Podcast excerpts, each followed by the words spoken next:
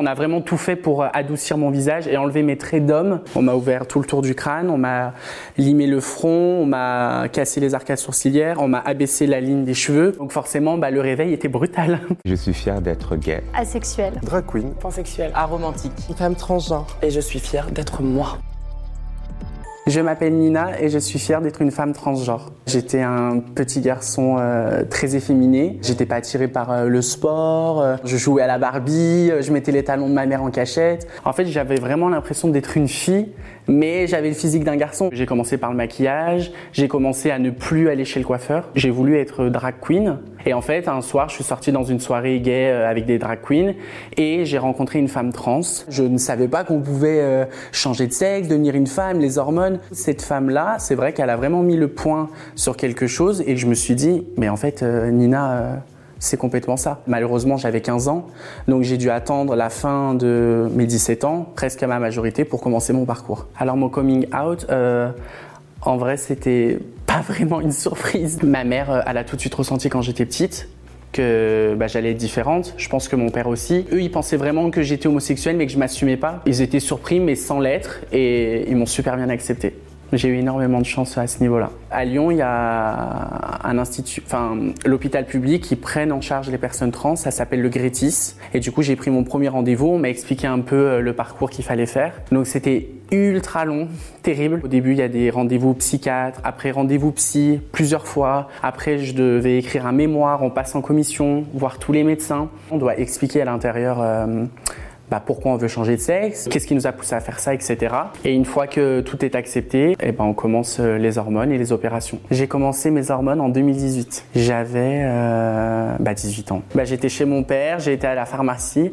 Je me rappelle comme si c'était hier. J'ai été avec mon ordonnance et tout. Et moi, mes oestrogènes, je les, euh, je les applique en gel. Donc du coup, j'ai direct été prendre ma douche, je me suis appliqué et tout. Et euh, le bloqueur de testostérone, donc l'androcure.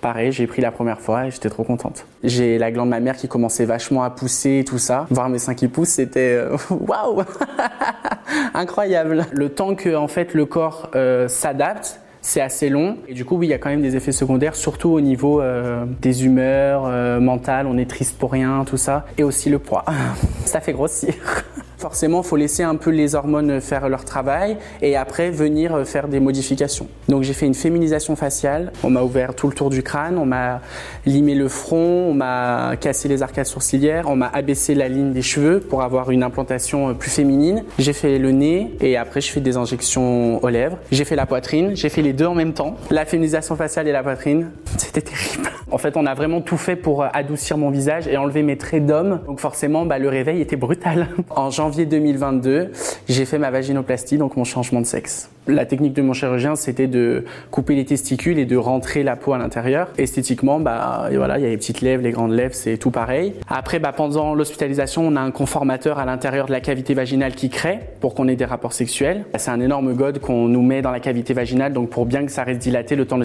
l'hospitalisation. On a une sonde aussi, donc parce qu'on est alité pendant une semaine. Et après, bah, on nous enlève le conformateur, on nous enlève la sonde. Les six premiers mois, il y a des dilatations à faire. Il y a quand même un protocole à respecter. C'est quand même une opération, euh, c'est pas anodin, quoi. Les trois premiers mois, c'est quatre fois par jour. Ah, c'est un job à plein temps. Il y a différentes tailles, donc pareil, les dilatateurs, bah, c'est comme euh, des godes, quoi. On appelle ça des bougies en vrai. Il y a le petit, le moyen et le gros. Donc le petit, c'est 5 minutes, le moyen, c'est 10 minutes et le gros, c'est 15 minutes. Et ça, quatre fois par jour. À partir de 3-4 mois, on peut avoir des rapports sexuels. Il est conseillé quand même de faire une dilatation euh, à vie toutes les semaines, mais après, quand on est en couple et qu'on a des rapports sexuels quand même assez réguliers et quotidiens, c'est ok.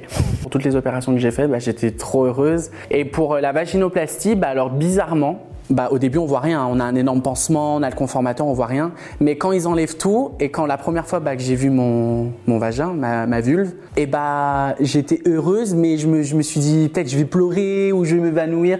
Bah en fait c'était tellement comme si c'était normal et que j'étais une fille depuis tout ce temps et que j'avais un vagin imaginaire que pour moi en fait bah c'est comme si j'avais jamais eu de zizi que ça avait toujours été comme ça quoi. Pour moi le changement de sexe c'était vraiment euh, la finalité des choses. Je me suis enfin trouvée, physiquement je me plais. Après bon, euh, j'ai encore un peu de kilos à perdre mais ça c'est les hormones. Pour moi ma transition est finie. Ah maintenant je suis euh, complètement euh, la femme que je voulais être et je suis très heureuse. La société a énormément évolué euh, vis-à-vis de, la, transidentité, mais il y a encore énormément de clichés et il y a encore énormément de gens fermés euh, malheureusement. Bah, les clichés, c'est tu seras jamais une femme parce que une femme, elle donne vie. de toute façon, tu resteras un homme à, à vie. Euh, le parcours est tellement long, tellement prenant. Enfin, c'est des opérations quand même lourdes. On ferait pas tout ça pour rien. Il suffit juste de s'ouvrir, poser des questions.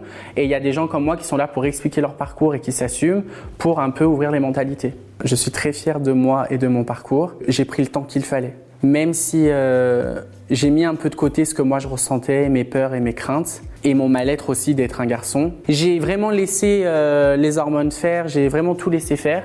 Et ça, c'était très important pour mes proches aussi. Je pense que c'est pour ça que j'ai été autant bien accepté. Et avoir un bon équilibre euh, quand on est en transition, c'est vraiment le plus important.